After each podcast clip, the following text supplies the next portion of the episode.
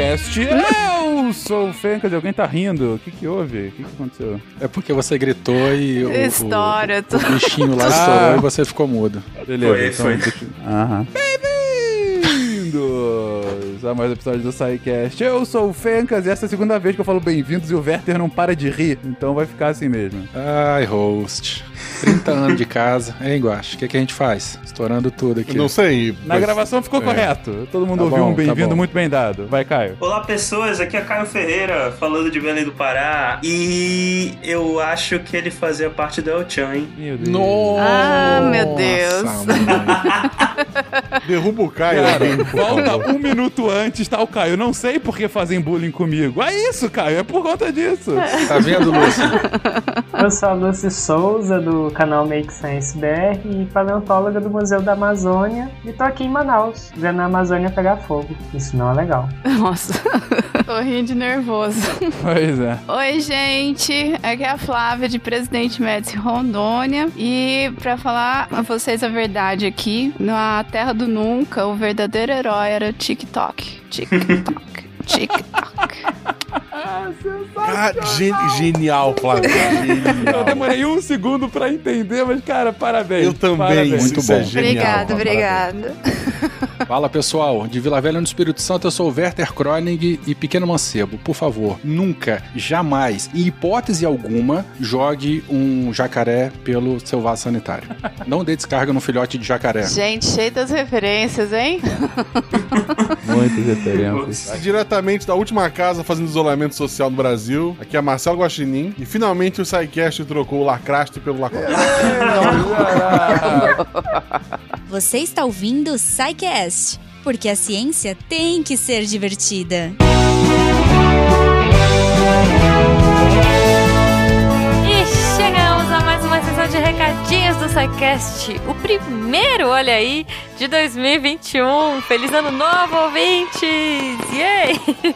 Vamos torcer para um 2021 melhor que 2020. É o que dá no momento. Eu sou a Jujuba e eu vim aqui rapidamente. Eu sei que vocês devem estar aí ansiosos para continuar a comilança de ano novo e tal, enfim. Mas eu vim lembrá-los, olha só, que se vocês quiserem um 2021 melhor, por que não começar com o nosso super parceiro aqui, com o Cambly? Yay!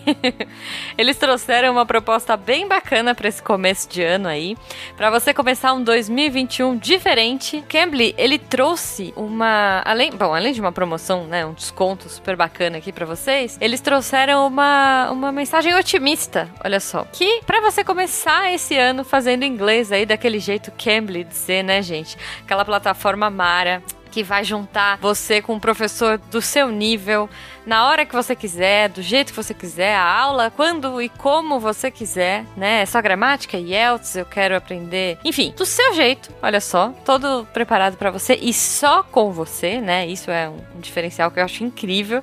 Não tem um monte de gente na sala, é só você e o professor. E como eu falei ano passado, né? Eu, eu, eu acho que isso é bacana porque força. Força é uma palavra ruim, mas te incentiva, vai, a trocar ideia mesmo e a vencer a vergonha, e a vencer, vencer aquele medo que a gente tem inicial. Então o Cambly, cara, ele, ele é muito 10. Assim, sério, eu acho é, um jeito muito especial de aprender e eu adoro o formato deles, eu adoro essa liberdade que ele te dá. E a sugestão desse ano é que você comece 2021, olha só, é, mudando algumas coisas. Quem sabe você aprendendo inglês, você melhorando o seu inglês, você possa, ahn, sei lá, arranjar um trampo bacana, ou quem sabe, agora que tá tudo em home office, arranjar um trampo pra fora, né? Ah, se você falar inglês, isso é essencial pra que isso aconteça, né? Pra você arrasar numa entrevista de emprego, quem sabe, ou pro seu 2021 ser diferente, né? Então, assim, para que você consiga o seu sucesso, o Cambly tá aqui para te ajudar, com certeza. E se você for o nosso ouvinte querido, você vai ganhar, olha aí, até o dia 15 do 1, usando o nosso código SciCast21START. Vai estar lá no post bonitinho. Você ganha 47% de desconto nos planos anuais. Olha aí, sério, incrível. Aproveita.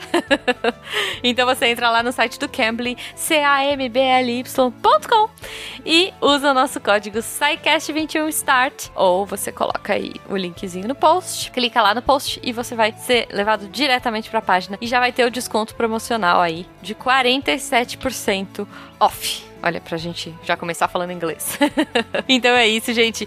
Não deixem de conhecer o Cambly. Entrem lá, façam sua aulinha teste. Se já fizeram, se já se apaixonaram, aproveitem o desconto e vamos entrar 2021 com tudo. Porque ai, ele vai ser melhor que 2020. Eu espero muito e eu estou desejando isso para todos vocês, nossos ouvintes lindos de coração, tá bom? Se você quiser me desejar também, ou se você quiser falar com a gente aqui, é muito simples, contato arroba naquele Fala Que Eu Discuto, arroba Portal Deviante no Twitter e no Instagram. E o melhor jeito, o jeito que a gente mais gosta, é aqui pelo post do episódio, porque você vai entrar, você vai trocar ideia tanto com os Psycasters que participaram, quanto com outros ouvintes que também vão estar empolgados discutindo o tema de hoje. Lembrando também que você pode ajudar a família Deviante aqui sendo nosso patrono, olha só, pelo PicPay Padrim e Patreon. Então, se você puder ajudar, nosso muito obrigado desde já. E se não puder ajudar financeiramente, não tem problema algum. Espalha para os amigos, leve a palavra da ciência divertida por aí. A gente já agradece de antemão também. Não deixem de ouvir lá no finalzinho também os recadinhos da Debbie. Olha só, recados fofos, daquele jeito que só ela sabe, contando quais foram os textos dessa semana. Porque sim, além de todos os podcasts, a gente também tem textos incríveis feitos pelos nossos deviantes, produzidos por mentes deviantes, olha aí. então não deixem de é, prestigiar, ouvir. E eu tenho certeza que vocês vão adorar o jeito que a Debbie conta e vão procurar aí os textos no portal. Tá bom? Gente, então, ó, um beijo para todo mundo, um feliz ano novo. Vamos que vamos que vai dar certo. Beijo para todo mundo e até semana que vem.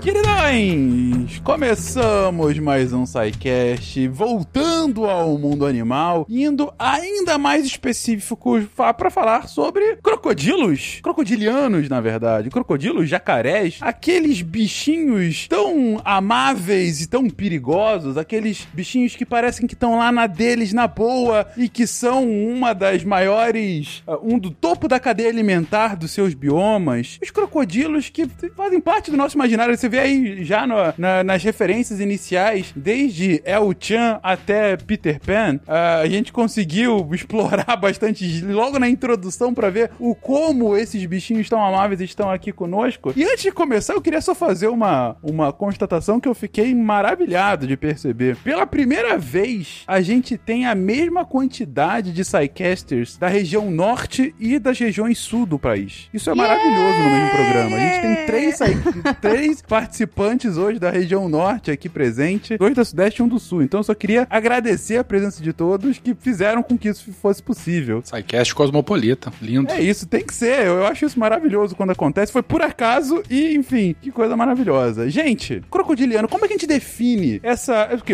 É um gênero? É um subgênero? É uma espécie? O que, que são, afinal? O que, que define um crocodiliano? Essa é uma pergunta complicada de se responder, porque a gente está falando de ciência, né? E quando a gente fala de ciência, a última coisa que a gente tem é estabilidade. E à medida que novas evidências surgem no mundo, a gente precisa reformular nosso conhecimento para contemplar elas. Mas eu acho que a gente pode é, muito facilmente, principalmente nesse aspecto do imaginário, né? Começar a falar que crocodilianos são um grupo, um clado, antigamente uma ordem de animais é, que a gente categorizaria como reptilianos, né? Vamos dizer assim, animais escamosos que põem ovos e são ectotérmicos e que são bastante onívoros até, mais do que a gente imagina, mas predominantemente carnívoros, né? E, bom, Crocodilianos, então, é o nome de um grupo que busca explicar a evolução de todos os animais que estão dentro desse grupo, que são, literalmente, todos os crocodilianos viventes, que aí são os jacaré, os alligator, os crocodilos, o gavial, o falso gavial e todos os fósseis que estão mais proximamente relacionados a eles do que a outros animais que estão fora desse grupo. Então essa é o que a gente chama de definição filogenética do que é um crocodiliano. Agora, se a gente vai apelar para algumas características morfológicas, aí que fica complicado mesmo, porque quando a gente está reconstruindo a evolução de uma linhagem, é, a gente passa a entender melhor as características que compõem exclusivamente, ou, ou seja, aquelas características né, que são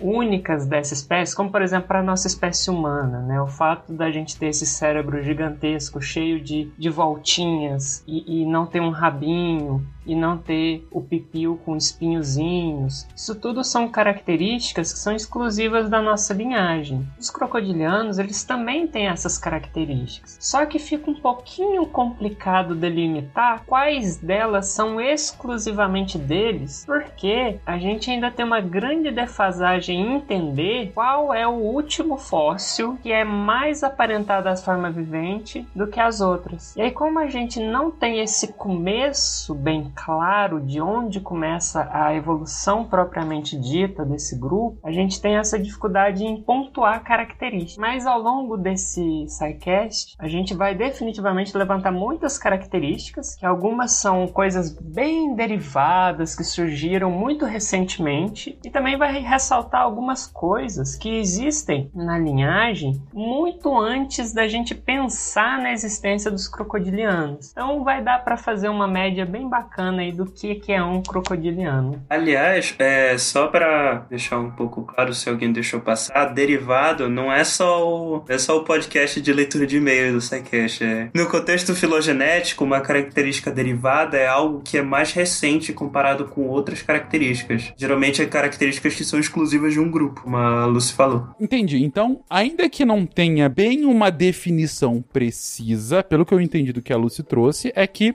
há uma série de características comuns dentre esses animais, é, uh, algumas delas que a gente vai citar ao longo do cast, mas que, uh, mais do que tudo, é, é um grupo para definir como esses animais evoluíram da forma que eles evoluíram e se apresentam hoje, né? São esses lagartões, em algum caso, gigantes. E que, por conta disso, por conta dessa semelhança de todas essas características entre uh, os animais desse grupo, você consegue caracterizá-los dentro de um mesmo nome. Por eles apresentarem essa, essa, essa e essa característica em comum, a gente pode colocá-los dentro desse mesmo grupo e chamá-los de crocodilianos. Basicamente é isso aí. Quando isso só para formalizar, vamos dizer assim, isso é o que a gente chama de sistematização da vida, né? Biologia sistemática, sistemática filogenética. É quando a gente vê similaridades entre os organismos e tenta explicar o porquê essas similaridades existem. E aí, quando a gente dá esses nomezinhos complicados, seja de espécie, de gênero, ou esses nomes mais amplos, como o próprio crocodilianos, a gente está justamente tentando explicar de onde vem e para onde foi essas similaridades e por que, que elas existem. Que características seriam essas? Digo, quais são. Ah, para você ser crocodiliano, você tem que ter pelo menos isso. Bom, é, só que aí entra a parte complicada. Eu tenho certeza que colegas que trabalham com crocodilianos que ouvirem esse podcast podem ficar chateados comigo e ter 20 mil características na ponta da língua, mas na minha tese eu, eu me toquei disso, assim, o quanto a gente está muito prematuro para tentar levantar essas características, porque a gente ainda não entende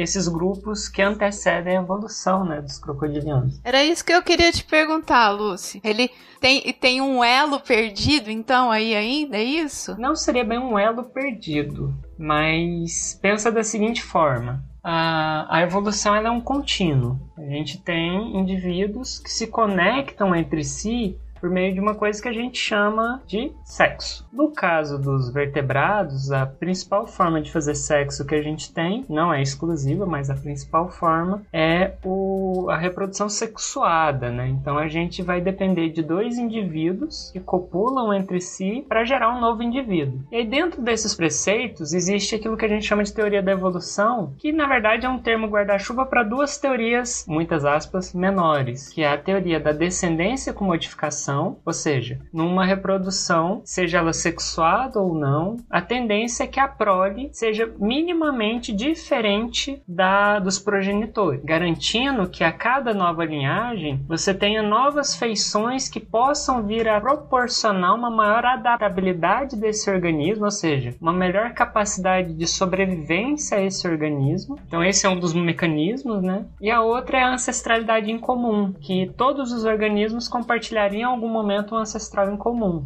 Então dentro desse contínuo, a gente não pensa em, em um elo perdido, mas a gente pensa em momentos em que linhagens divergiram entre si. E, e, aí a gente passa a ter características diferentes surgindo e se fixando nessas populações. E aí o que, que é o problema específico, na minha visão pelo menos, dos crocodilianos? É que os crocodilianos eles estão dentro de um grupo um pouquinho maior que é chamado de Eusúquia. Os Eusúquia eles vão incluir uma série de linhagens fósseis muito fofinhas, porque inclui os menores crocodiliformes que a gente conhece. Animal assim, de 30 centímetros adulto. É uma verdadeira lagartixa aquática. E, e esses animaizinhos, a gente ainda não entende muito bem como funcionou essa, essa relação evolutiva entre eles e como esse grupo, os Eusukia não crocodilianos, deu origem aos crocodilianos. Então, enquanto a gente não entender muito bem isso, e quem está dentro e quem está fora né, dessas definições, a gente realmente não consegue pontuar com precisão onde surgiu surgiu as características que a gente está tentando explicar. Mas assim, numa forma bem genérica, a gente pode dizer que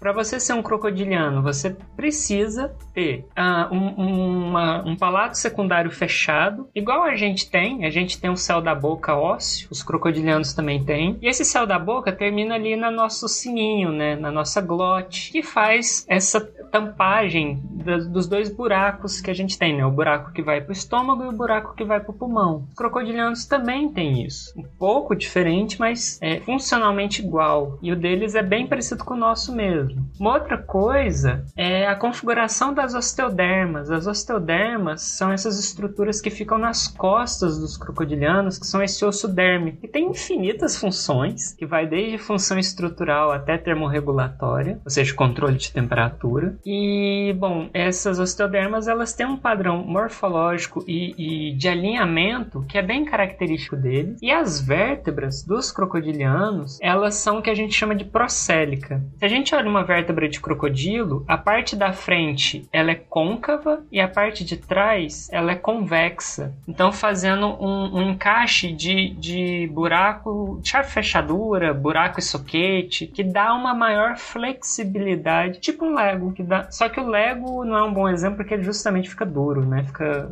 enrijecido. Mas tendo esse soquete, é igual a cabeça do nosso fêmur. Nosso fêmur ele gira quase 360 graus para quem tem flexibilidade. Então, por quê? Porque é uma concavidade com um soquete que gira dentro dela. Então, as vértebras dos crocodilianos são assim. Bom, essas seriam algumas, né, dessas características que estão ali no Zeusukia, mas também são meio que pré-requisito para você ser um crocodilo. Fencas. Fala, Fabinho. Tu, tu, invejou a coluna do crocodilo nesse momento? Cara, tre... não. Eu... eu quase chorei aqui. Primeiro, a flexibilidade quase 360 graus que a Lucy fala, a saudade de quando isso era uma realidade. Hoje, se chega a 30, já é uma felicidade. E nunca vai ter um problema em travamento de coluna, né? Por incrível que pareça, tem crocodilo com, com corcundinhas, coitados. Não, artrose é bem comum, infelizmente. É, é, que, é que falta o, quiro, o, o croco prático, né? Obrigado, Caio. Seguro tchan, amarro tchan, seguro tchan tchan tchan tchan tchan. Uma coisa que eu queria falar é que, por exemplo, pro o ouvinte deve estar pensando, né? Opa, que que serve esse palato, né? Secundário. Ele é o que permite o crocodilo respirar, crocodilo, jacaré, gavião, é o que permite que os crocodilianos respirem com o corpo quase todo submerso, botando só o focinho pra, pra fora da água. É a, a posição clássica, né? Do, do crocodiliano nadando. Com os olhinhos e com as narinas de fora, né? Isso. Que até, inclusive, uma característica sobre convergência adaptativa adaptativa, co- vocês repararem, qualquer animal aquático tem um focinho virado pra cima, justamente para eles poderem assumir esse tipo de, de posição ao nadar. Vocês verem cobras aquáticas, como o sucuri, por exemplo, elas também têm os focinhos é numa posição mais elevada do que outras cobras, como por exemplo cobras arborícolas. Então é tipo só uma, uma curiosidade eu acho bacana de falar sempre que Não, bacana, bacana. E, e- e a questão do palato é. A Lucy comentou que o, o palato era duro como o nosso, né? Palato, então, é essa parte de trás do céu da boca, né? É o céu da boca inteiro até a entrada ali do gogó, do da glote. Da, da glote, é o beleza. teto da boca. É o Isso. teto da boca, Céu da beleza. boca. O céu da boca é mais bonito, né? E, e- e o Caio tá trazendo que pros crocodilianos isso é bom porque por ser duro dá pra o ar passar direto, é isso? E aí, e de fato, pros pulmões dele, é por isso, Caio? É basicamente por isso mesmo, tipo, permite que não misture ar com água e tal, porque se fosse um, um palato mais mole poderia variar dependendo do, dos movimentos do, do animal. Esse palato duro, ele também ajuda a resistência da mordida do animal, né? Ele tem um crânio mais resistente.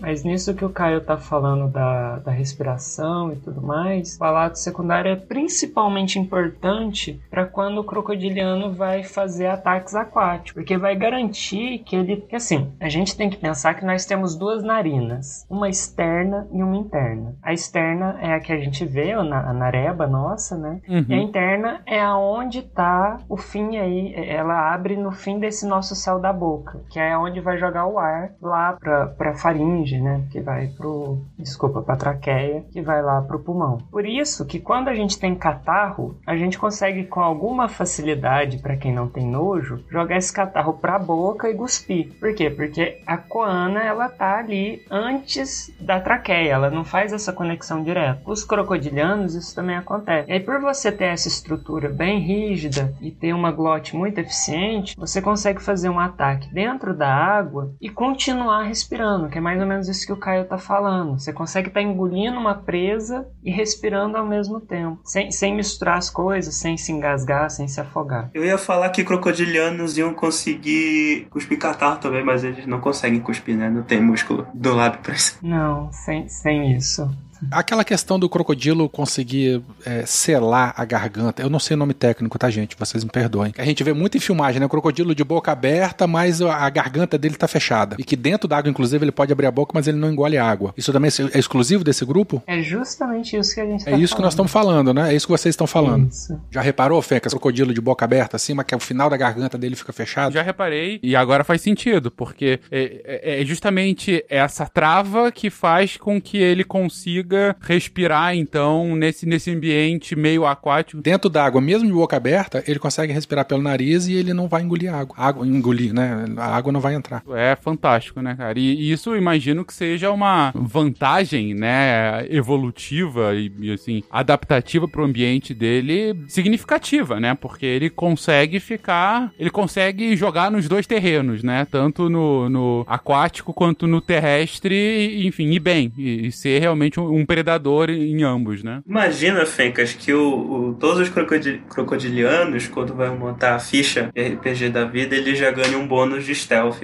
É isso aí, por conta disso. É verdade. E de, a- e de constituição também, por causa da- das osteodermas. É uma ficha bem completa. Osteodermas. Isso, a Lucy falou mais cedo da- das osteodermas, que são essas placas ósseas que, que compõem a armadura crocodiliana, entre aspas. Sim, sim, é, e- e- esse é um outro ponto. Gente, se eu penso em crocodilo, isso é uma coisa que eu tava querendo falar desde o início. Pra mim, crocodilo é o dinossauro de verdade, né? Na verdade, se a gente fica falando daí, eu sei que a Flavinha vai ficar triste, porque as galinhas, que na verdade são descendentes de, de, de, de dinossauro, mas, cara, pra mim, crocodilo é o dinossauro que, que sobreviveu. Porque, cara, é- é- essas placas deles, essas placas ósseas, e toda a constituição mesmo, pô, pra mim é, é muito um dinossauro de verdade, né? Então. É um bichão é- doido, né? não é, cara. É, é- é uma máquina de matar. Parece que foi, sabe, criada pra isso nesse ambiente ambiente meio, meio aquático, meio terrestre, esse ambiente meio anfíbio, né? Bem, se adaptou pra isso mesmo, né? Fencas, tu prefere voar ou ser uma máquina de matar? Cara, que pergunta. Olha que tem máquina de matar que voa, bem. Enquanto isso, os dinossauros de verdade estão cada vez mais penosos e fofinhos, né? Não é, É. cara. Olha que Isso. tristeza. Gostosos. Você tem lá, olha que dinossauro com aquelas penas que parecem uma galinha. Eu, eu- eu sempre falo, ó, gente, vocês querem ver dinossauro na ave, olha o no branco. Do branco é o dinossauro todinho. Aquele bicho Se é. olhar bem de pertinho, né? Com aquela crista dele. Não, tem umas aves que são realmente malvadas, tal, mas o crocodilianos todos são. Arpia, pô! Vocês já viram o tamanho da pata de uma arpia? Ah, a gente já discutiu sobre isso, já teve episódio sobre isso, já falamos sobre aves realmente malvadas. Mas eu tô falando isso, eu tô falando que assim, algumas aves são realmente, enfim, você pode dar, dar medo e tal. Os crocodilianos todos são, cara. Você não Não ficaria tem, não assim... tem crocodiliano fofinho, né, Não, Fencas? não, não, tem, não, não. tem. Tirando, tirando esse mini crocodiliano aí que a Lucy falou agora, que aí realmente essa é a sua... Filhote é muito fofo. Agora eu preciso interceder aqui. Ok. Ó, ó, a Flávia que nada atrás de jacareaçu, né? Eu defendo meus dinossauros penosos, lindos, maravilhosos, realmente. Porém, tenho que concordar com Fencas que, né, os, os crocodilianos, eles são uma, têm uma fisionomia assim mais nossa Jurassic Park, né? Porém, eu continuo achando eles fofinhos. Eu e Lucy já discutimos isso no Twitter e a gente chegou à conclusão que eles são realmente fofos, são sim. Obrigada, Tá, se vocês quiserem é, seguir arroba, acho que é Gator, que lá vocês vão ver vários crocodilianos fofos, fazendo fofurices, inclusive, tá? É, lá no Twitter tem uma arroba específica disso. Vamos substituir foto de gatinho por foto de, de crocodilo, então. Crocodilianozinho. Mas olha, só, só complementando a Flávia, é, em vez de máquina de matar, eu prefiro me referi- referir aos crocodilianos como uma máquina de amar, porque eles são animais Aí, que, viu? que têm um display sensual pra caramba, são animais imponentes, que têm toda uma sensualidade inata à existência deles, são animais que fazem barulhinhos fofos, são animais que são, nadam, que rebolam, que correm, são, são animais fofos. A gente É coisa precisa linda. ver mais do que a morte. A prova que o crocodilo ele tem sentimentos é que ele chora enquanto devora a tua perna. Não tem aquela da lágrima do crocodilo que ele não dá uma choradinha? Pois é. Mas sabe por que, que isso acontece? Porque os, essa região que fica embaixo do olho, ela compõe justamente esse palato secundário, que também tem essa função de receber os músculos que fecham a mandíbula, né? Que fecham a boquinha dele. E aí isso tem tanto uma, uma musculatura tão desenvolvida que dependendo da forma com que isso se fecha e o tamanho, o volume do material que ele está mordendo, que isso pressiona os canais lacrimais dele e aí ele chora não voluntariamente. Então é uma resposta fisiológica. Caraca. Essa zebra tá muito boa. Eu não consigo aguentar. Tá bom demais. Lágrimas de crocodilo tá aí explicado, gente. Eu É. vou chorar. Pode ir, Fencas. Mas são Pois fofinhos. é, fofinho. Seguro tchan, amarro tchan, seguro tchan tchan tchan tchan tchan. Já com uma definição inicial aqui e ainda que com, com algumas imperfeições, como a gente já colocou aqui um bom disclaimer, é, eu queria perguntar onde que ficam, onde moram, né? Bem Globo Repórter agora, onde vivem, do que comem. Mas sério, é, é, é- é no mundo todo mesmo? Ou tem algumas regiões que o crocodilo não vai? Fencas, são répteis, né? São animais de ectotérmicos. Eles não têm um controle de temperatura. Então ficam restringidos aí mais a regiões tropicais e subtropicais. Isso aí não- não- a gente não vai encontrar Úmidas. é, é, em regiões é, muito frias, né? Acima do, do- regiões de altas latitudes, como a gente já comentou em alguns outros episódios. São animais de água, é, habitam principalmente água doce, embora algumas espécies possam frequentar regiões estuarinas e os famosos jacarés de, de água salgada também, que podem ocorrer no Caribe ou lá na região da Austrália, do, do Índico, ou costa leste do, ou costa oeste do, do, do Pacífico. Mas numa faixa bem definida, assim, de, de baixas e médias latitudes. Basicamente, os únicos continentes que não tem crocodiliano é a Europa, porque os que tinham lá foram extintos, e a Antártica, que também os que tinham lá foram extintos. Basicamente, todos os outros continentes têm, é, e dando destaque a essa questão marinha, o maior crocodiliano vivente é uma espécie da Austrália, que é o crocodilo sporoso, que é justamente o crocodilo de água salgada, que é um animal que pode muito facilmente chegar a 5, 6 metros de comprimento. O Lúcio, você falou Antártica, mas que foi extinto? Sim, sim. Uai, mas é extintão recente ou é, ou é fóssil da, dessa, dessa região? O, é fóssil, fóssil da região. É, porque o gelo na Antártica ele começa a se formar no Mioceno, há cerca de 20 e poucos milhões de anos atrás. Então, o gelo mais antigo que a gente tem hoje em dia na Terra não tem muito mais que 20 milhões de anos. Não, perfeito, perfeito. Mas então continua essa ideia, né, deles ocorrerem apenas em regiões de, de clima mais quente, né? E, não, isso tá perfeito. Só quis pontuar os continentes e quero trazer uma curiosidade, porque é, essas faixas subtropicais, como por exemplo nos Estados Unidos, na Flórida e tudo mais, você tem invernos rigorosos. E, e eles têm, apesar de ser ectotérmico e tudo mais, eles têm uma capacidade de entrar no estado de torpor dentro da água congelada. Porque a água ela tem uma propriedade muito foda de quando ela congela, ela congela só a superfície. A camada de água abaixo da superfície ela tende a ficar um pouquinho até mais quente que o ar lá fora. Ainda é gelado, ainda é horrível de cair dentro, mas é um pouco mais quente que o ambiente de fora. E aí os crocodilianos, os alligators no caso, eles congelam o focinho do lado de fora, com a narina do lado de fora para eles continuarem respirando, respirando, e o resto do corpo deles fica para dentro dessa água congelada. É uma das formas que ele tem de comportamentalmente resistir aos invernos que existe no, no norte do, dos Estados Unidos, na região dos Estados Unidos. Normalmente, naturalmente, são animais de metabolismo lento, né? Então, mesmo em regiões quentes, o metabolismo já é lento. Eles podem passar muito tempo sem se alimentar. No gelo, então, aí é tranquilaço, né? Passar muito tempo. Sim. Por quanto tempo eles conseguem ficar nesse, nesse estado de torpor? Olha, é até o inverno acabar. Aí eu não sei precisamente. Três meses? Quatro é, meses? Alguns meses, alguns meses. Caraca, então ele hiberna dentro d'água. Não é uma hibernação, porque ele não dorme, ele não, não entra nesse estado de son, son, sonolência, tipo urso. Tem um termo próprio para quando répteis faz isso que me fugiu agora. Mas ele literalmente só reduz o metabolismo e fica ali de boaça. Ele não chega a dormir. Assim, ele dorme, mas não, não quer dizer que ele dorme o momento todo, né? É quase um tardígrado piorado. É isso que você tá dizendo. Como assim, é. piorado? ah, o tardígrado é, é o topo da nossa, da nossa, da nossa régua, né? da nossa? Da, da, da, da, régua de qualquer pessoa de bom senso. Mas não, beleza, entendi de fato. É, não, mas muito impressionante, eu não sabia de, dessa capacidade, não. E, mas faz sentido, realmente, porque tem algumas regiões realmente frias, né? Em alguns momentos do ano. Eu queria só fazer um comentário, é, que lá nos Estados Unidos, eles estão, apesar dos Estados Unidos, né, América do Norte ser uma área muito extensa, eles estão restritos é, no entorno do Golfo do México. E a gente já viu em outros episódios, né, que aquela região, apesar, né, de, de, de nevar em algumas situações ou a temperatura baixar, mas a água do Golfo do México ela é quente. A gente viu isso no cast de furacões. Então, dos Estados Unidos todos ali, apesar de né, nevar, é, ainda é, uma, é, uma é uma situação menos pior para eles, ocupar aquela faixa no entorno do Golfo do México. É, tanto que são conhecidos ali pelo na região da, da Flórida, né, dos pântanos ali da, da, da Flórida. Everglades, né? Everglades, exatamente. Claro que alguns podem morrer, óbvio mas eles têm uma, uma taxa até bem sucedida nesse comportamento. Imagina você andando num lago congelado e ver uma boquinha com tropeçar no negócio desse. É.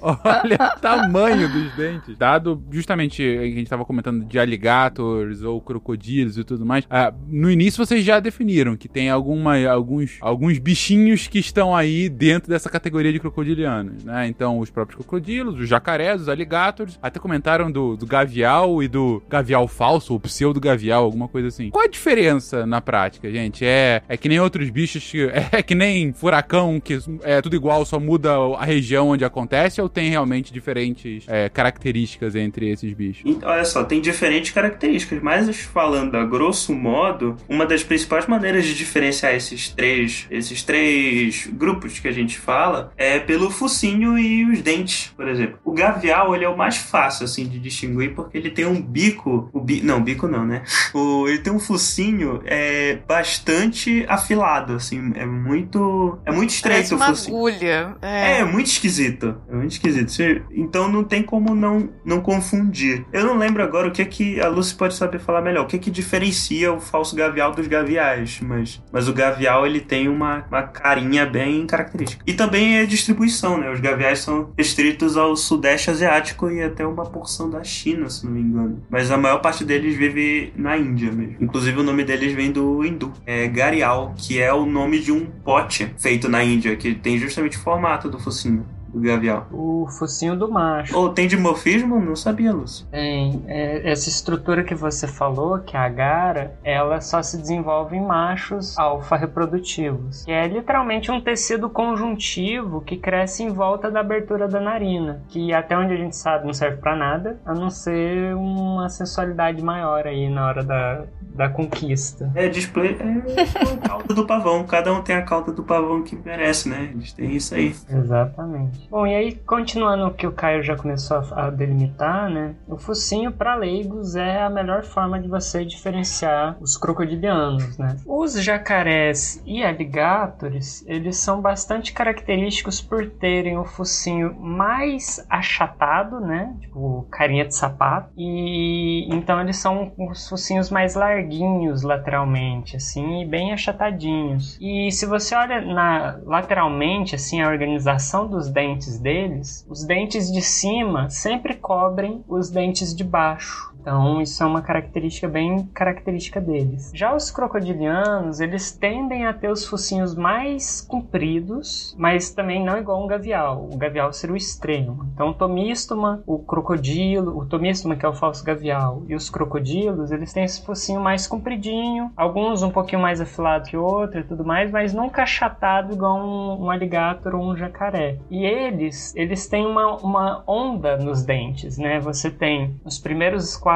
dentes para fora, quatro, cinco dentes para fora. Aí você tem o dente, o quarto dente da mandíbula saindo por cima dos dentes da maxila. Aí você volta a ter os dentes da maxila cobrindo os dentes da mandíbula. Aí depois você tem os dentes da mandíbula cobrindo os dentes da maxila e depois volta os da maxila cobrindo os dentes da mandíbula. Então você tem uma, uma alternância entre a exposição lateral dos dentes na boca quando a boquinha tá fechada. Isso é bem característico deles. Isso deve dar uma, uma travada, né, na mordida, quando, quando fecha a boca e alguma presa a- essa alteração entre mandíbula e, e da, da dentição da mandíbula com a da maxila, né?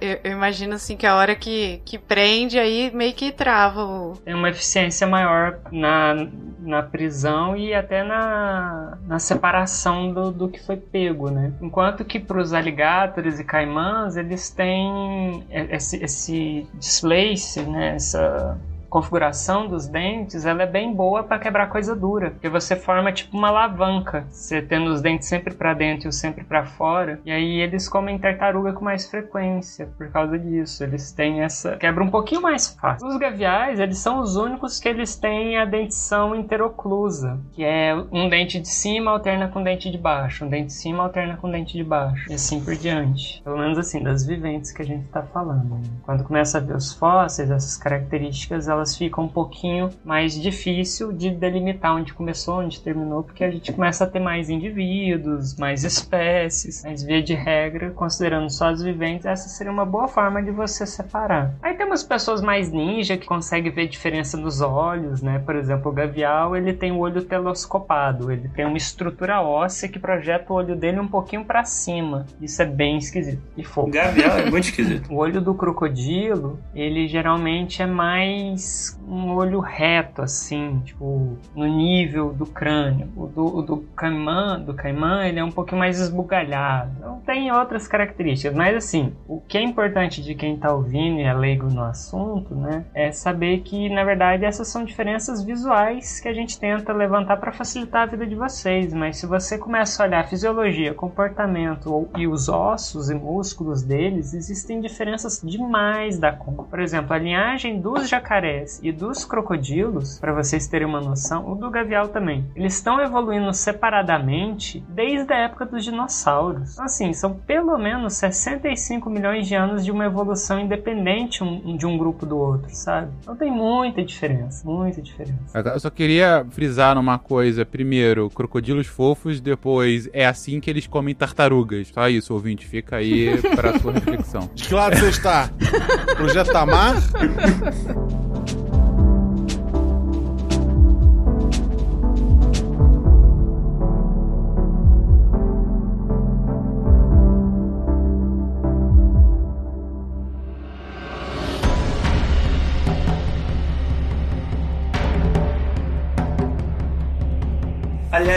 A Lucy falou caimã. Uma curiosidade é que caimã é o, é o gênero, se eu não me engano, de todas as espécies de jacaré. É, eu acho que é. Todas as espécies de jacaré é caimã. E caimão é como os nossos amigos lusitanos chamam o jacaré, porque jacaré é, uma, é, um, é um nome de origem tupi. E a gente só usa aqui no, no Brasil. Só uma complementação, na verdade, caimã tem três espécies aqui do Brasil, mas ao total existem até o momento seis espécies de jacarés, que a gente chama informalmente de jacaré. Então, três, tem três espécies de caimã, que é o papo amarelo do Pantanal e um tinga, que acontece no Pantanal e na Amazônia. Aí a gente tem um gênero monoespecífico, né, que tem só uma espécie dentro, que é o melanossul, que é o jacaré negro, o jacaré azul, e tem duas espécies de um gênero chamado paleosucus, que são dos menores crocodilianos vivos hoje em dia. São animais assim que quando gigantescos têm dois metros, assim gigantescos.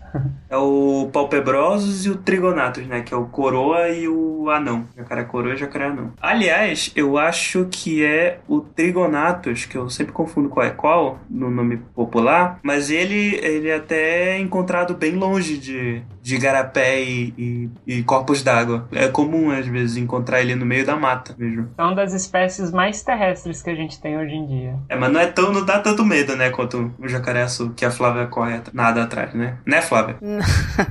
o jacaré azul, qual que é o tamanho que, que já de jacaré azul que foi registrado? O mais comum é 4 metros. É muito, assim, muito fácil relativamente porque a caça aqui é foda, né? Mas hoje mesmo, hoje ou ontem, mataram um jacaré gratuitamente aqui dentro de Manaus, só porque tava lá de boa. Ah, de um bichinho, Eu queria né? só fazer uma, uma, uma só, só atentar para o ouvinte que normalmente, tá, por padrão, óbvio que pode variar um pouquinho, mas a parede da casa da gente tem 3 metros de altura, assim. Mais ou menos, né?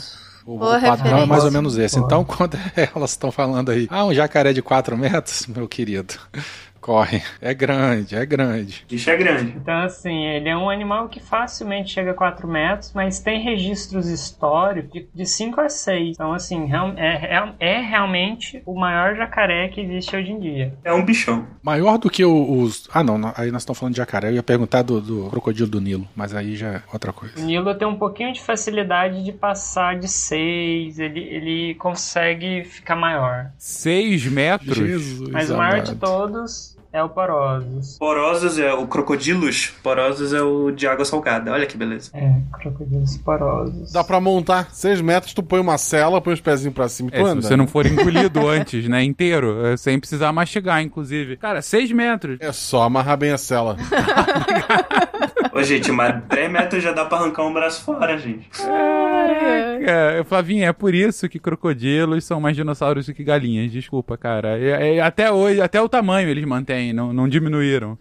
Mas, ó, ó, Lucy, tu me corrige se eu tiver errado, mas o maior crocodiliano que se tem notícia era o Purussauro, né? Que era, um, teoricamente, um, jacaré, né? E aí isso a gente tem aqui no Musa. Já fica o convite aí, em breve vai abrir a exposição que eu tô ajudando a organizar aqui. E vai ter um esqueleto completo no Museu da Amazônia, aqui em Manaus, de um Purosaurus, de aproximadamente 13 metros de comprimento. 13 13 metros! Jesus amado amado. Aí sim, hein? É aquele filme. Ai, gente, quem puder ir em Manaus e visitar o Muso, vai, porque é muito lindo. É, Caraca, é eu quero ver isso aí. 13 metros de tamanho. Imagina o tamanho da tartaruga que ele comia. Exatamente. ele come tartaruga ninja inteira, as quatro ao mesmo tempo. Isso. E comeria uma tartaruga de couro como se não fosse nada. Meu Deus do céu, cara. 13 metros, que beleza. Só de crânio, 1,40m. Cabeção. Ó, tem gente, gente da equipe do Secash aí que ele engolia de umas. Mentira. Jujuba, estão te zoando. Mentira, vamos lá, vamos continuar. Gente, ah, vocês co- colocaram aí do crocodilo do Nilo, que também é realmente grande, 6 metros, passa de 6 metros e tal. Tem um porquê dessa diferença de tamanho, assim, é uma diferença significativa, né? Você tá falando aí 4 metros e outro 6 metros, falando mais de, 60, mais de 50% ah, de diferença, né? É, é por conta dessa diferenciação na- no processo evolutivo? É porque no, naquele ambiente era mais adequado ter. É, é mais adequado, eu digo, você te- te- teve uma vantagem adaptativa de ser maior mesmo? Ou por que essa diferenciação tão grande? Ó, dá uma olhada nas presas dos crocodilos africanos pra tu teres uma É ideia. uma zebra inteira, né? É, É um que grandes. parte no meio. É, o tamanho das presas ajuda, inclusive, a, a ser megafauna desse jeito, inclusive. Tamanho, tamanho sempre é uma, um fator que está relacionado a, a questões evolutivas genéticas. Então, sim, existem animais que têm predisposição a tamanhos maiores e animais a predisposição a tamanhos menores, igual a nossa espécie. Mas a questão alimentar ela sempre é predominante também, porque não só por essa questão das presas, né, mas pela disponibilidade de recursos. Via de regra, crocodilianos crescem para sempre. Desde que tem espaço e vida e, e alimento, eles vão crescendo. Só que realmente tem taxas de crescimento diferentes. Então, para esses animais que geralmente têm tamanhos maiores, eles tendem a ter um crescimento maior. E isso pode sim estar relacionado também à disponibilidade de alimentos. E aí é importante ressaltar que os crocodilianos eles são animais que têm uma variação no hábito alimentar muito grande ao longo da vida. Eles são animais que nascem com poucos centímetros, né? Sei lá, 10, 15 centímetros de jacarezinhos, de crocodilizinhos. Cabem na boca da mãe, né? Sim, até mais de um. E, e eles começam então comendo pequenos moluscos, pequenos crustáceos, pequenos anfíbios. E aí vai crescendo para peixe, vai crescendo para aves, vai crescendo para mamíferos gran médios, grandes. Então é, isso é uma coisa muito importante. E aí é- essa disponibilidade de alimento também sim vai influenciar. Inclusive, a, a, por exemplo, a extinção do Purosaurus, que foi o maior crocodiliforme que nós conhecemos, né? Ela muito provavelmente está relacionada às mudanças climáticas que aconteceram aqui há uns 2 a 4 milhões de anos atrás. E isso, e como essa mudança climática impactou a megafauna da, daqui da América do Sul, que era parte dos alimentos deles, né? Por isso que a gente tem aqui é, crocodilianos não tão grandes, porque a gente, por exemplo, o maior mamífero da, da América do Sul, se eu não estou enganada, nativo pelo menos, é a anta. E a anta, por exemplo, é um animal que os crocodilianos já não conseguem tanto assim predar com facilidade e tal. Mas os outros mamíferos conseguem, entende? Antigamente o Purosaurus ele tinha toxodonte, que era um animal tipo hipopótamo, tinha capivara gigante, tinha aves gigantes, tinha muita coisa pra Será que eles comiam ave do terror, hein? provavelmente. É, ave do terror. Preguiças gigantes. Exato, Megatério. Inclusive, esses nomes bonitos todos, você já. Você ouvinte, é um ouvinte assíduo do SciCast, já deve ter escutado no episódio de Megafauna, né, Fê? É verdade. Que a gente Ah, tava sim. falando dos bichos gigantes que já estiveram aqui sobre nossa terra. Inclusive, a gente fala do Purossauro. Sim, comentamos rapidamente do Purussauro como um desses bichos gigantes, mas tá entendido então o porquê. Só um- uma dúvida, Lu, você comentou, crocodilianos continuam a crescer enquanto eles assim têm espaço. Você diz como espécie ou como indivíduo mesmo? Enquanto vai envelhecendo, continua crescendo? Indivíduo mesmo. Isso como indivíduo. Então, um, um crocodilo muito grande, em geral, ele tende a ser mais velho. Isso. E a gente tem a expectativa de vida? Ah, os mais velhos que, que eu lembro, assim, de registro é de 60 a 80 anos. Não tem capacidade, Lúcia, de chegar a um século. Já ouvi sobre isso, mas não sei se tem registro oficial.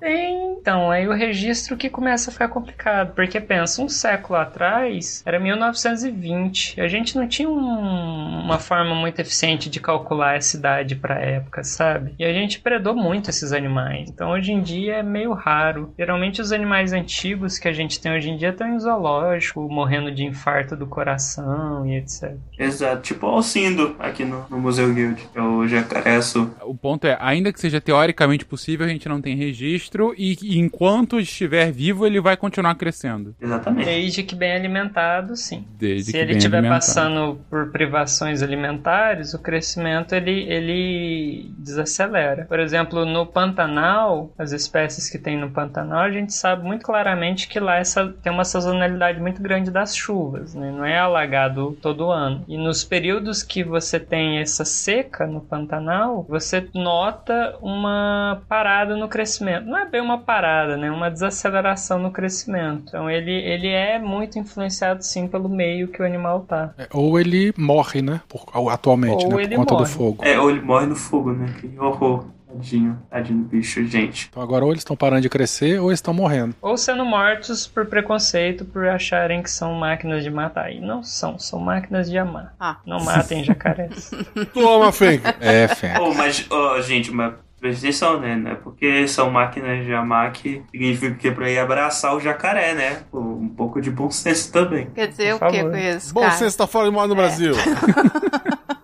A gente tem muito registro, inclusive, de ataque de, de crocodilianos a, a humanos ainda. Sim, porque a gente tá cada vez mais invadindo o território deles, né? Então. E, e criando ambientes infavoráveis para eles, fazendo com que eles precisem invadir os nossos ambientes. Então acaba que há ainda assim, mais do que a gente gostaria, essa relação de ataque a humanos, né? Mas tá de longe para ser os maiores assassinos, igual a galera pinta, assim. É, o maior assassino, se eu não me engano, é hipopótamo, mas mata os seres humanos. De vertebrado é. Mas, mas se for considerar o nosso maior inimigo enquanto espécie, são os pernilongos. É, é verdade, de vertebrado. Carapanã. O carapanã, como a gente Certo. chama aqui. Seguro-chan, amarro-chan, seguro-chan, tchan, tchan, tchan, tchan.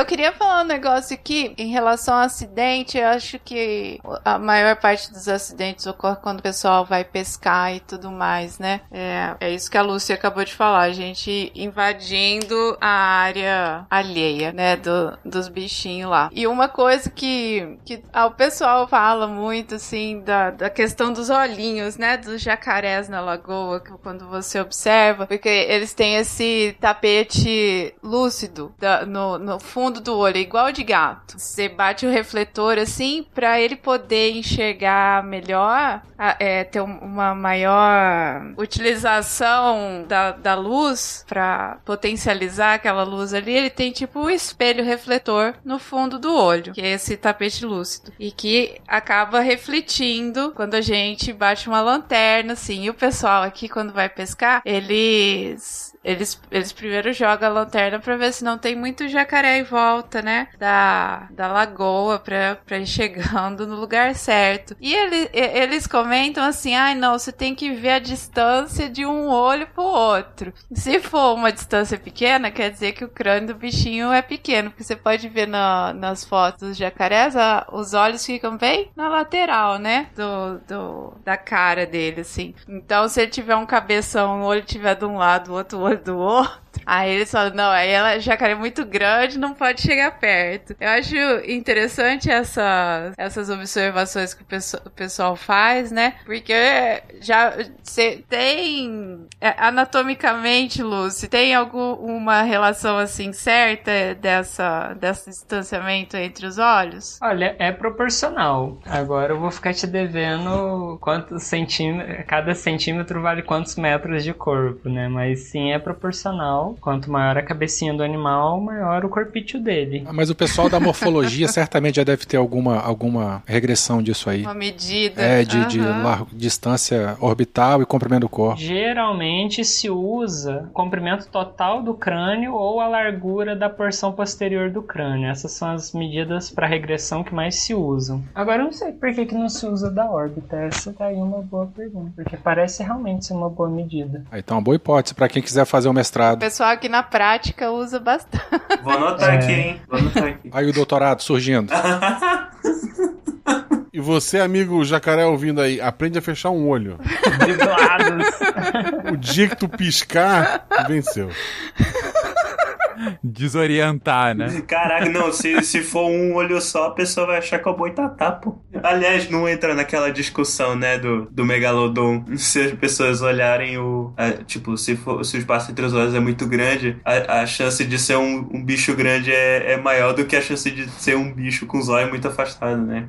Lembrei daquela discussão do episódio do megalodon, que como a gente só, só tem o registro do dente, não tinha certeza se ou era um tubarão gigante ou era um tubarão dentuço. Boa memória. Mas, eh, gente, falando em dentes, e lembrando aqui da pobre tartaruga, que eu ainda estou pensando nela, destruída por esses crocodilos. É, mentira, é, é, faz parte da, da, da, da cadeia alimentar, eles comem também tartarugas, mas justamente por conta disso, uma das características mais marcantes que a gente tem com relação a crocodilianos são esses dentes gigantescos e a potência da mordida deles, né? Aquela coisa de que se prende e não solta mais. Gente, o quão forte são essas mandíbulas? Ou fui mordido por um por um crocodilo, perdi? É basicamente isso?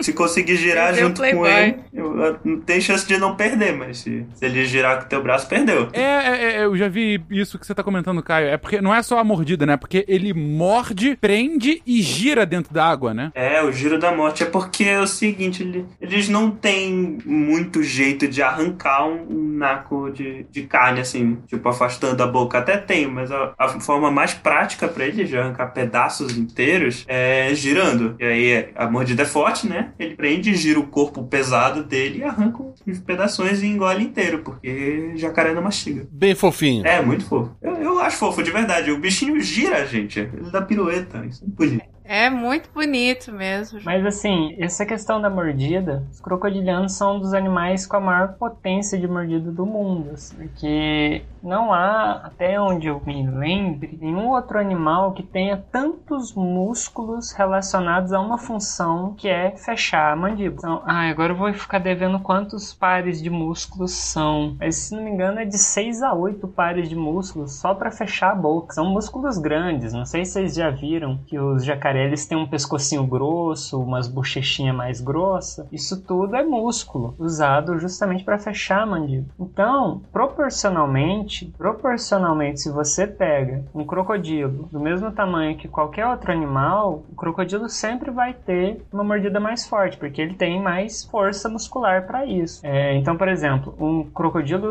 o desculpa, o Purosaurus brasiliensis, ele tem uma mordida mais forte que um Tiranossauro Rex, por exemplo, que é de 60 e tantos mil joules. Aí eu não vou saber quanto isso vale numa medida mais popular, mas provavelmente é uma batida de carro a uns bons quilômetros por hora, entende? Então é basicamente isso. É uma força lasciva que tem potencial de quebrar ossos e aí às vezes não precisa nem girar. É, vai te matar. Esse que, é, é a referência. Agora o que tu falou do, do giro da morte e tudo mais, é, existe um fato curioso que os crocodilianos, por serem ectotérmicos e predadores de emboscada, as técnicas de caça deles dependem de ataques rápidos e de alta energia, né? Então você não consegue fazer esse tipo de ataque se valendo de uma energia aeróbica, né? De uma respiração enquanto você está fazendo esse movimento explosivo. Então você faz uma, uma- um ataque, uma- o ataque deles é predominantemente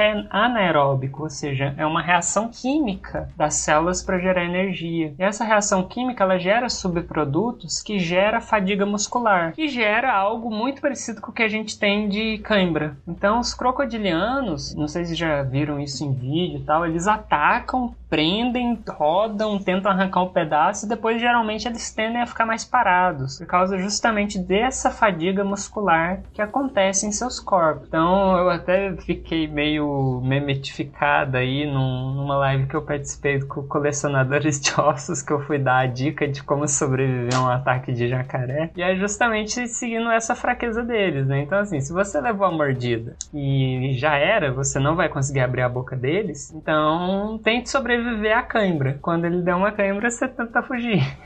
Enfia o dedo no olho dele quando ele tiver com cãibra. Aliás, é, uma coisa engraçada da musculatura do, é, da, da cabeça e da boca dos crocodilianos é, é que eles são tipo aquele cara bombadão que faltou o leg day, porque eles têm seis ou oito pares de músculo, né? A Lucy não lembro o valor exato, nem eu, mas eles têm uma mordida muito forte, mas em compensação para abrir a boca, a gente botando a mão ao redor do focinho e pressionando com uma certa força consegue impedir um crocodiliano de abrir a boca. Sim, Daria porque é menos da metade dos músculos que eles usam para abrir a boca. Então é realmente desproporcional isso. Ah, entendo. É, é por isso que tem aqueles aque- aqueles caras que tentam, justamente, o Gosto até falou brincando, mas eu já vi isso. Gente tentando montar crocodilo e alligator, na verdade, né? Americano fazendo, às vezes, essas besteiras. É redneck, É, né? e- e me- meio que, é, meio que laçar o crocodilo, assim. Por que homens vivem menos? Tá aí um dos motivos. Se laçar o focinho do, do alligator, não vai abrir mesmo. Não tem força pra, pra romper um laço. É, é bem desproporcional, porque a gente tem que pensar que músculos diferentes fazem funções diferentes. Então, assim, o músculo que fecha, fecha. O músculo que abre, abre. E ele tem bem, bem menos musculatura para abrir. Seriam os músculos abdutores, né? E aí, por isso que é tão fácil, fácil, assim, muitas aspas, né, gente, de segurar a boca de um jacaré. Porque a gente tá pensando no bicho parado só tentando abrir a boca, mas ele ainda tem todos os outros músculos do corpo para rodar da rabada. E tem uma cauda. Exatamente. É, ele tem um chicote chamado rabo ali que ele pode te. Então, assim, por favor, gente, não subestimem um jacaré nunca. São máquinas de amar que podem te amar com muita intensidade. Pode Cuidado. amar demais, né? Jacarés que amam demais. Exato. Seguro-chan, amarro-chan, seguro-chan, chan, chan, chan, chan. Gente, quando a gente estava começando a, a definir aqui sobre o que, que a gente estaria falando, né? Quem são os crocodilianos, lembro que a Lucy comentou que uma das características principais é a gente descobrir as características que fizeram com que eles evoluíssem para chegar a esses seres que hoje são os crocodilos, os jacarés, os aligatos, né? Enfim. E beleza, mas então como é que se deu essa evolução? Uma- a Lucy também comentou em algum outro momento que é, esses três, ah, essas três espécies, né, dentro do- dos crocodilianos, elas já evoluem há alguns milênios de forma separada, mais de 65 milhões de anos, já, eles, já, eles já se ah, ah, já se separaram, né, dessa, dessa, dessa teia, né, e, e, ok, mas quais são então os ascendentes comuns? Ah, e de quem eles acabam descendendo, né, enfim, que outros crocodilianos históricos a gente poderia citar, enfim, e que características eles têm compartilhadas com esses que hoje a gente conhece. Beleza, essa é uma história muito longa e maravilhosa que começa ali no final do Permiano, começo do Triássico, há uns 240, 250 milhões de anos atrás. Só contextualizando um pouco, Permiano é um período no final da Era Paleozoica, que é tipo a, a- a- uma das primeiras eras da vida, que a vida começou a se desenvolver no, no planeta. E aí o Triássico seria primeiro, primeiro período da Era Mesozoica, que é a era dos bichão legais, bichos mais legais que existiram. Então, para a gente começar a entender a evolução dos crocodilianos, a gente precisa entender de um grupinho que se chama Arcossauros. Os Arcossauros, ele é um grupo de reptilianos, de apsidas, né, que tem dois buracos no crânio após as órbitas. E, e esse grupo, ele inclui atualmente as aves e os crocodilianos, que são o que sobrou dessa linhagem que tem uma série de grupos de espécies fascinantes, misteriosas. E basicamente os arcossauros eles são divididos em duas linhagens principais. Essas linhagens, elas são tradicionalmente divididas em duas, né? Só que novamente isso é algo que vem sendo contestado à luz de novas evidências, de novos fósseis, mas por enquanto vamos ficar com essa visão um pouquinho mais tradicional, que é as linhagens que deram origem aos crocodilianos atuais, que são os Crurotarsi, e a linhagem linhagem que deu origem às aves, né? Os dinossauros avianos, que são os Avia metatarsalia ou os, os é,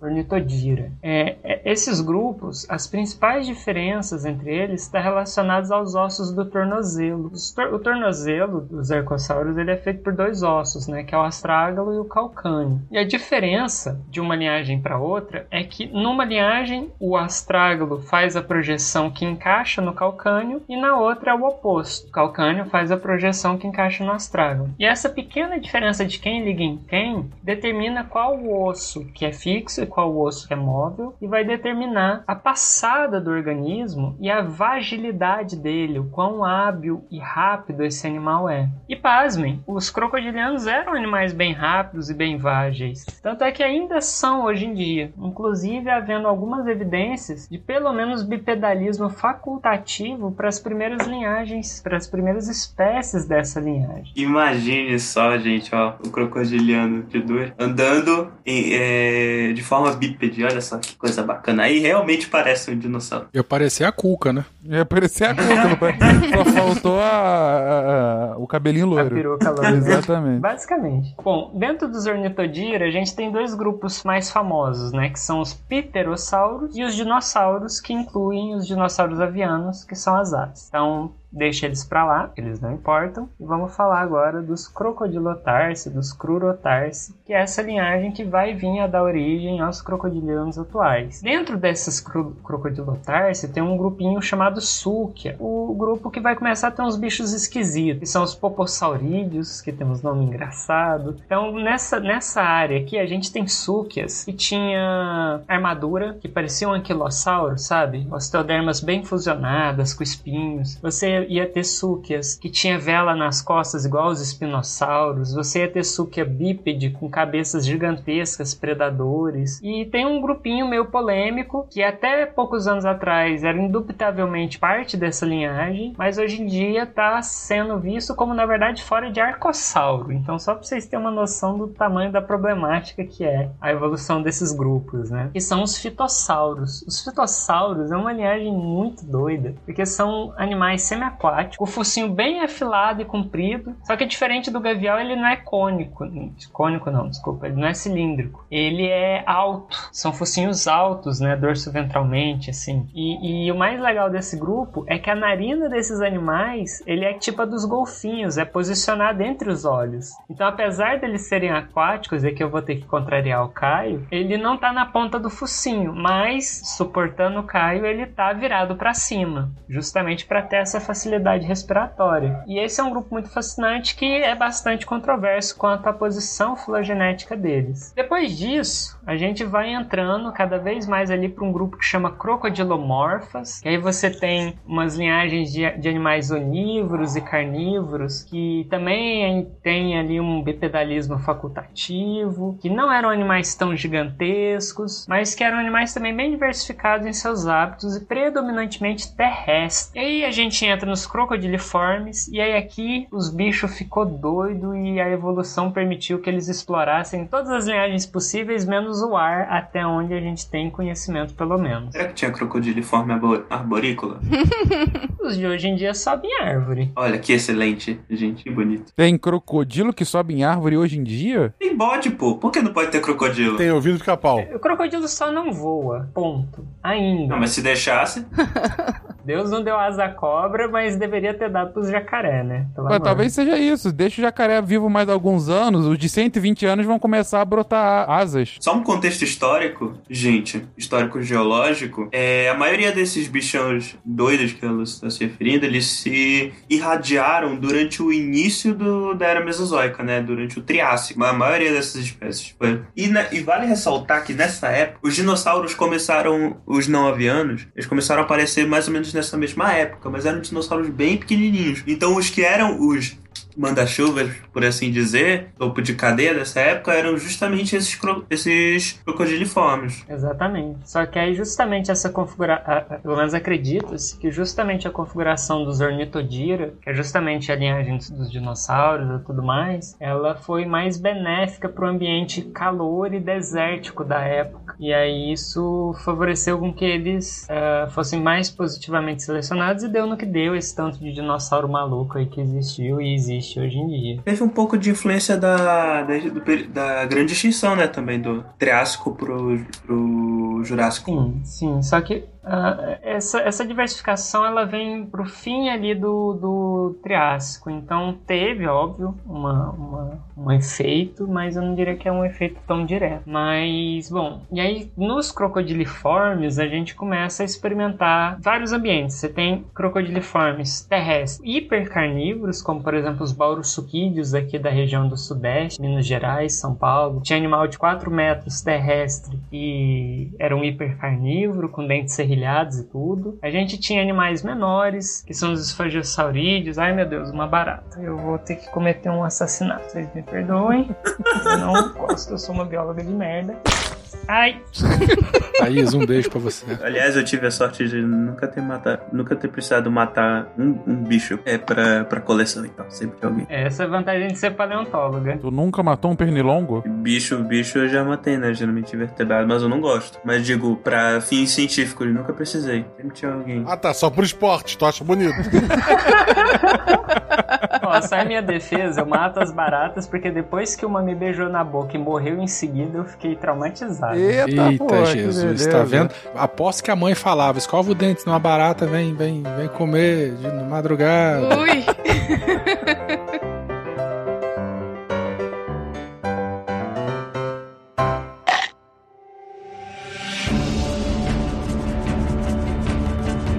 A gente também tinha outros crocodiliformes menores e tal, que eram onívoros, que pareciam uns porquinhos, assim, em termos de hábitos alimentares. Comia raiz, inseto, carne, curioso, comia tudo. E, e eles tinham adaptações no crânio incríveis, com dentes que lembram dentes de mamíferos, com, com cúspides diferenciadas para possibilitar uma protomastigação, adaptações na mandíbula para permitir um deslocamento além do abre e fecha, para justamente dar já ali uma, uma macerada naquilo que ele está se alimentando. Você falou uma coisa e eu acho que o Caio comentou rapidamente antes e a gente acabou não explorando. No caso, os dentes dos crocodilianos servem pra separar as partes daquele bicho que ele estiver comendo. Mas eles não mastigam, eles, eles comem os pedaços inteiros, né? Exatamente, porque assim como as aves, os crocodilianos têm moela. Só que a moela dos crocodilianos ela tem uma evolução diferente da moela das aves. Funcional, a função é a mesma, mas elas surgiram independentemente. E aí a, a moela que faz essa mastigação, né, vamos dizer assim, que é a digestão mecânica que a gente chama. Inclusive por isso que eles engolem pedra, né, para ficar armazenado nessa estrutura muscular que contrai aí as pedras, essas coisas mais sólidas que estão ali dentro, vão justamente fazendo essa maceração do alimento para chegar na parte química. Só que aí a gente então teve esses, esses crocodiliformes que tinham essa protomastigação antes da moela, e aí a gente também teve crocodiliformes semiaquáticos que viriam a dar também origem aos nossos crocodilianos atuais, mas a gente teve os bichos que foi pro mar. E os bichos que foi pro mar, a gente tinha aqueles que pareciam os crocodilianos atuais, só que marinhos, e a gente teve aqueles que literalmente viraram uns animais marinhos, assim, eles desenvolveram nadadeira, é, cauda heterocerca, né, que é aquela cauda e é, é se- separadinha, assim, para potencializar a natação.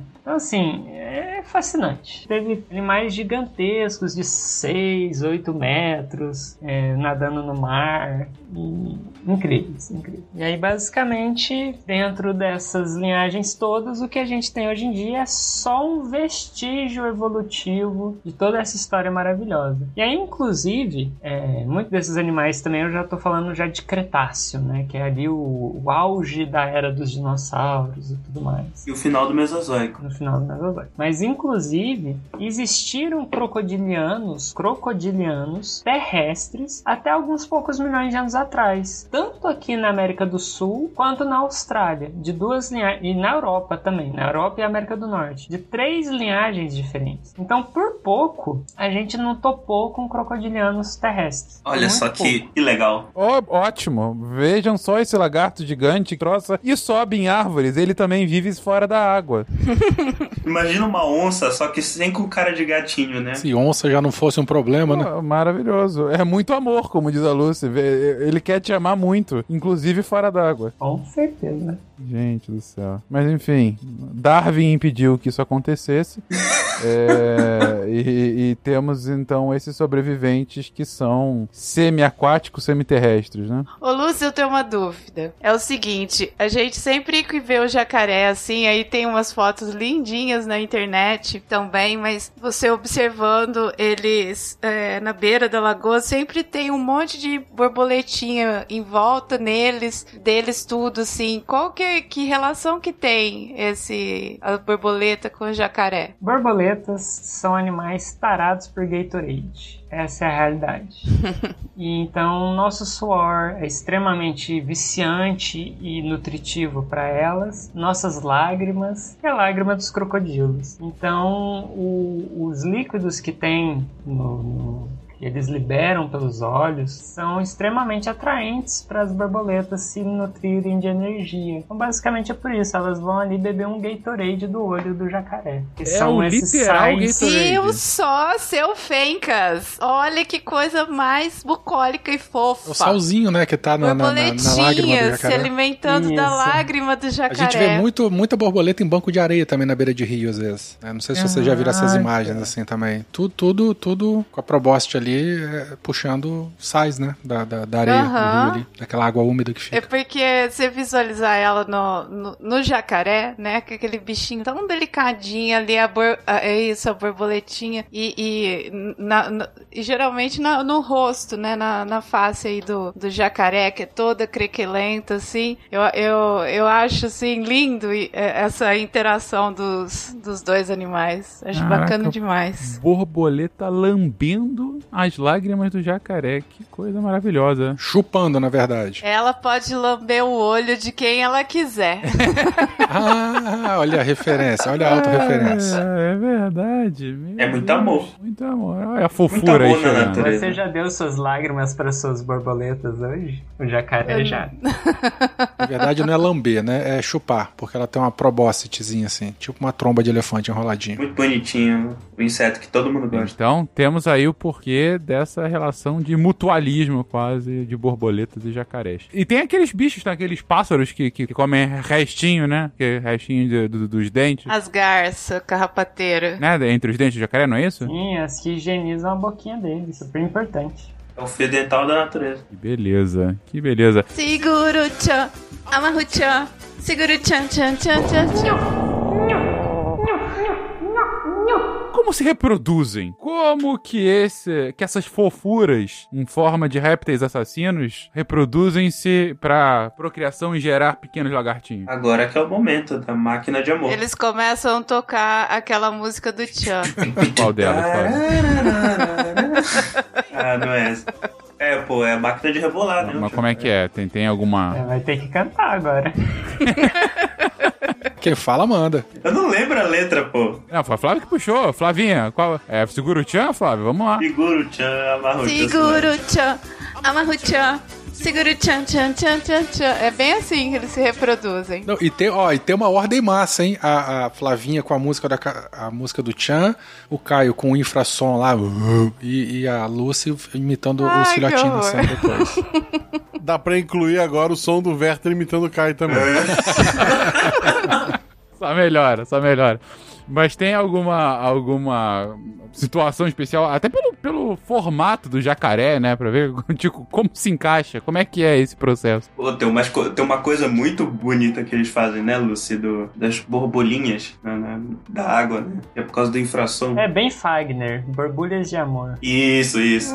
Ele faz. Elaborem. Bom, vamos lá. A reprodução dos crocodilianos, primeiro a gente tem que saber que crocodilianos eles são animais territorialistas de harém. Então, geralmente é um macho que domina uma região. Pô, é realmente o Chan, né? Deu, Caio. Para com isso.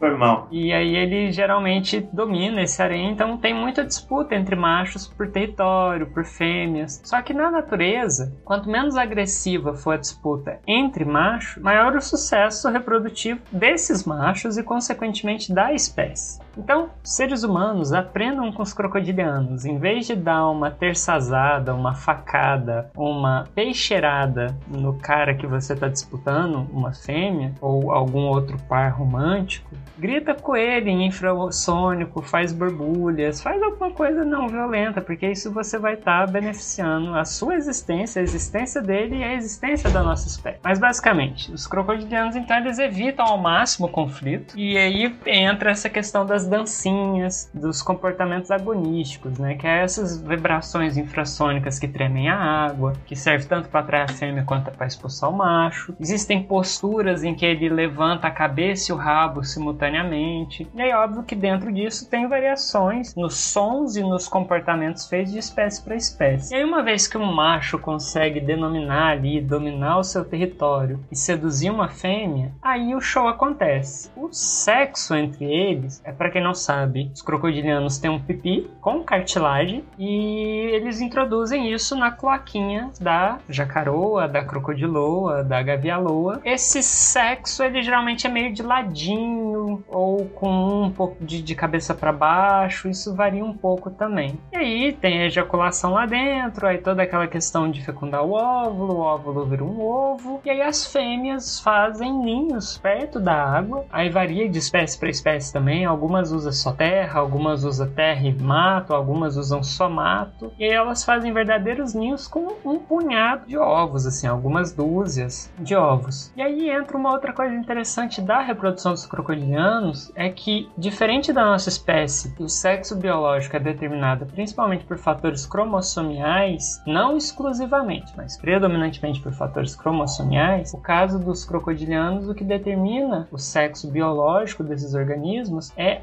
a temperatura média que o organismo se desenvolveu. Então, agora eu confesso que eu não lembro quem se desenvolve no quente e quem se desenvolve no frio, eu sempre confundo isso, mas a temperatura externa do ovo que vai possibilitar o desenvolvimento das gônadas reprodutivas de um sexo ou de outro. Tartarugas são assim também. Tartarugas são assim também. É, só lembrando o ouvinte. No caso das tartarugas, ó, a temperatura mais baixa, ela dá fêmeas. Tartarugas, é, temperaturas mais altas é, vão gerar machos. Eu não sei como é que é essa relação. Provavelmente é o mesmo padrão. Uhum. Os ovinhos de cima ficam, acho que pega maior irradiação, né? Vira tudo macho nas tartarugas, não é isso? E os que estão mais protegidinhos embaixo, é, vira fêmea, porque a temperatura é mais baixa. É isso, né, velho? Flavinha, eu não sei se pega mais radiação e tal, porque ela enterra, né? E aí depende do ninho também. Se for um ninho muito alto ou se ele for mais largo. É, é. Tem que contar o teiu também lá que vai comer o ovo e abre um buraco no, no, no ninho. Mas o fato é, não,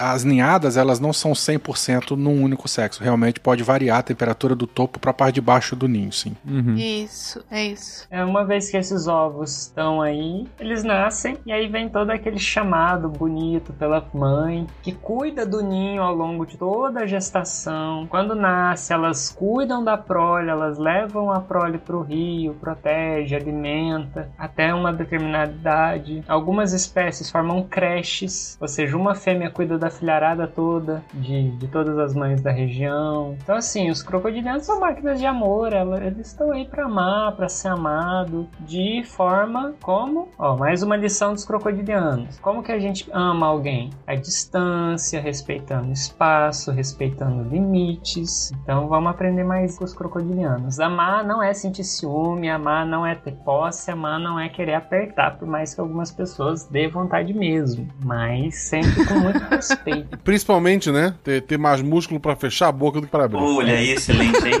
Determinante. Fantástico. Aliás, uma coisa que eu comentei mais cedo, mas eu acho muito bacana, que faz parte do cuidado parental dos crocodilianos, é como as fêmeas eles levam os filhotes para pro rio, né? E ela abre a boca e deixa os filhotes entrarem lá, coloca e tal. Pra quem não conhece, parece que a fêmea tá comendo os filhotes, né? Porque às vezes pega o bichinho, joga no ar pra pegar, caber na boca e tal. Mas eles fazem isso com um cuidado impressionante, com uma delicadeza que só uma máquina de amor como eles conseguiriam fazer. Exatamente. Esse é o ponto.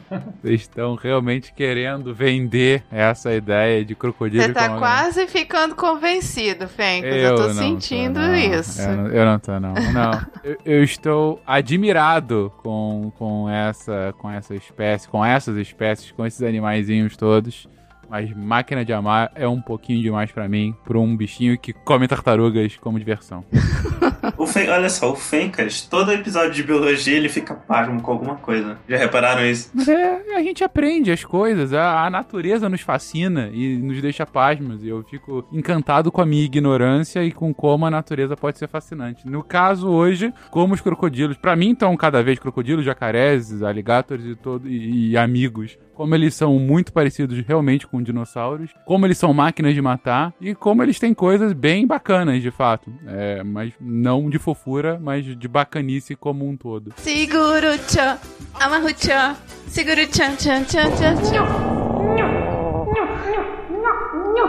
E não à toa, gente, essa. Dada essa, essa presença tão grande da espécie ao redor do mundo, ah, e, e- e de como, para algumas culturas, ela é muito próxima, né? Você vê de fato ah, os animais, enfim, vivendo de forma próxima, né? E aqui no Brasil, como com os jacarés em específico, em várias regiões, mas também em tantos outros lugares do mundo, não à toa a presença tão, tão grande, né, deles na cultura pop. A gente mesmo já comentou na abertura ah, alguns exemplos disso, né, e ao longo do episódio, né, desde a da Cuca até o jacaré do El Chan, mas enfim, é, a gente tem aí um sem número de exemplos, né, de como esses bichinhos estão aí representados de forma maior ou menor na, na nossa cultura. Fazer uma pergunta pra vocês: qual é o favorito de vocês? Olha, o meu de hoje, por conta da abertura da Flávia, é o crocodilo que engoliu a mão do Capitão Gancho. O Tic Tac, né?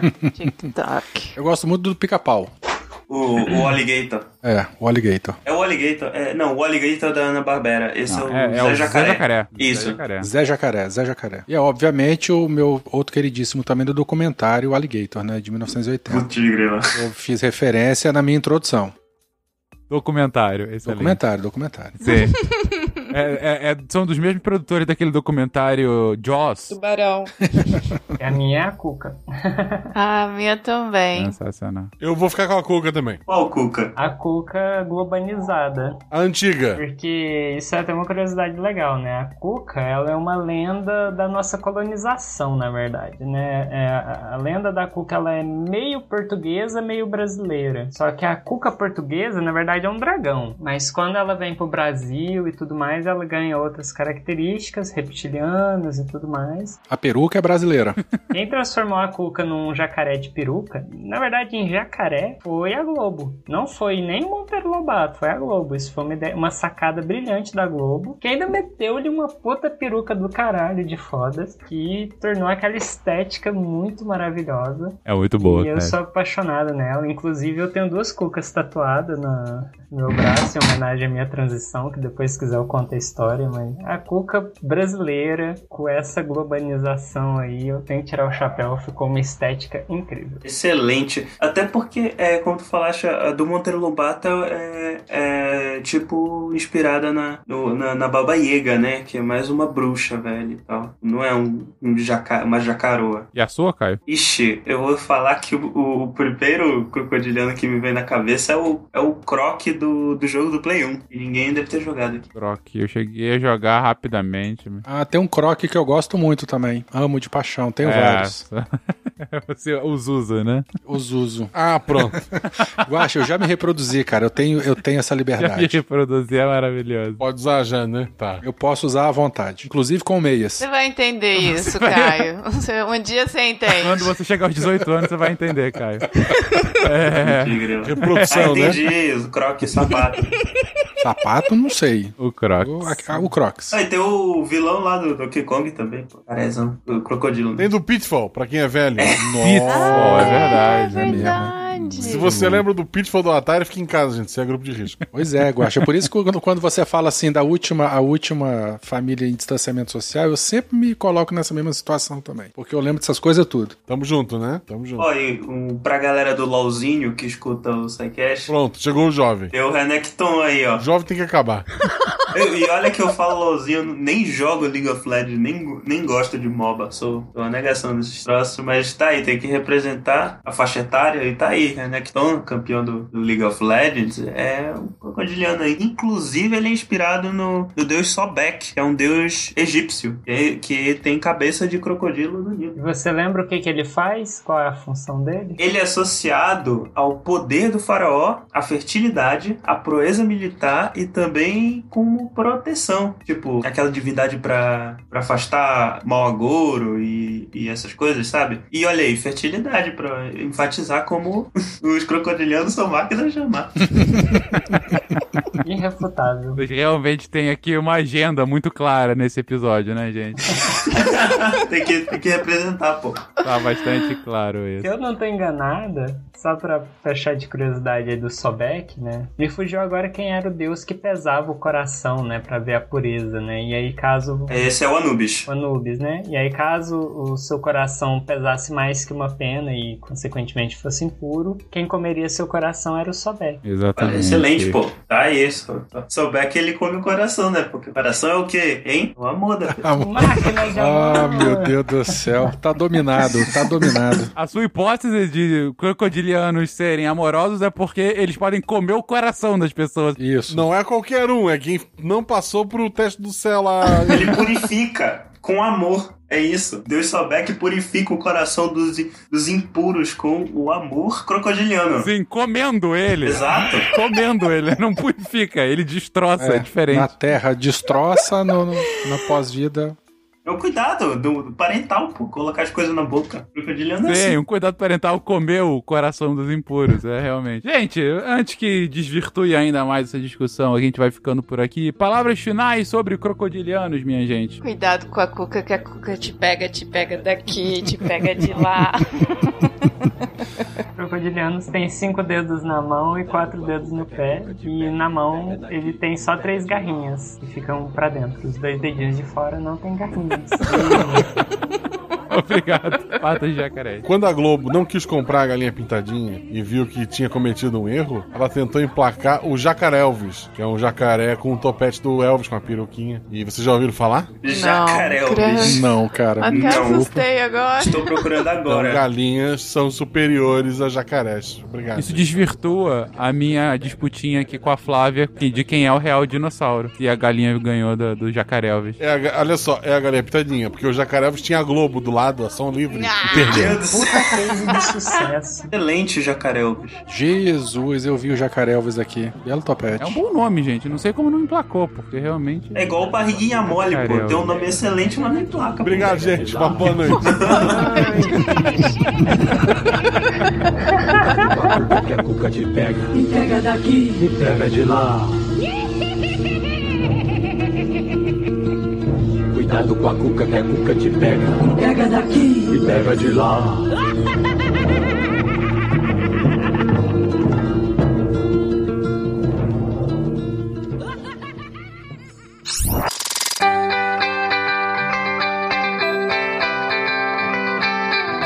Sim.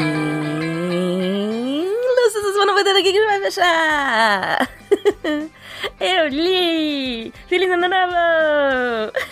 Feliz ano novo, Nime! Feliz ano novo todo mundo! E o que, que a gente teve de texto nessas últimas, nessa última semana do ano de 2020? Segunda, teve texto A Gamificação na Educação. É de novo redator aí.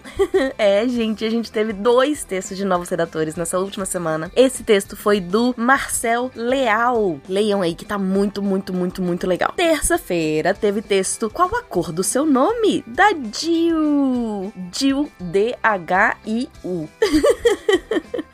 A Diva é maravilhosa, veio com uma super indicação do João Centurion, que foi nosso redator. E tô morrendo de saudade do João. Leiam Qual a Cor do Seu Nome, que também tá muito legal. Ela falando sobre sinestesia. Uh, Quarta-feira. Quarta-feira teve Alguém Sabe de Onde Vieram os Pterossauros? Do Júlio Marsola. é isso, gente. O nosso especialista em dinossauros vai explicar que pterossauros não são dinossauros. Foi um pouco frustrante para mim, mas tudo bem. tá valendo muito a pena o texto. Uh, na quinta, teve texto do Antônio Lucas para fechar o ano. E esse 2020, hein? Ou Sentimentos Universais e a Otávia Butler contexto muito legal, uma reflexão muito boa para esse final de 2020. E aí, na sexta, eu mesma, Debbie Cabral, publiquei um, a nossa carta de valores do portal Deviante. E eu gostaria muito que todo mundo lesse. Esse foi um ano de, esse ano de 2020 foi um ano que trouxe muitas reflexões pra gente como equipe é, e tivemos algumas mudanças em como as coisas acontecem por aqui. Agora eu acho que eu posso contar para vocês que eu fui promovida para a como é que chama para cobertura. pra cobertura da Torre Deviante. E. E a vista daqui é muito legal. Eu tô gostando de estar aqui. É isso, gente. A gente teve uma carta de valores em que a gente fala o que que o projeto acredita, o que que o projeto se propõe, tá bom? A gente deve colocar também o um regimento interno para quem tiver interesse depois de olhar uh, as nossas propostas. É isso, gente. Espero que vocês leiam os textos e que vocês tenham um lindo e mais leve 2021 aqui. Ah, todos esses textos você encontra ontem, aonde de... Ah, todos esses textos você encontra onde, Nimi? www Opa, Nimi. www.deviante.com.br É isso. E se você quer se tornar um redator deviante, mande e-mail para contato.com.br. Aqui é Debbie Cabral, editora do portal Apagando a Luz da Cobertura Deviante. E anime! Se a ciência não for divertida, tem alguma coisa errada. Tem que ser divertida. A coisa mais divertida que tem é a ciência.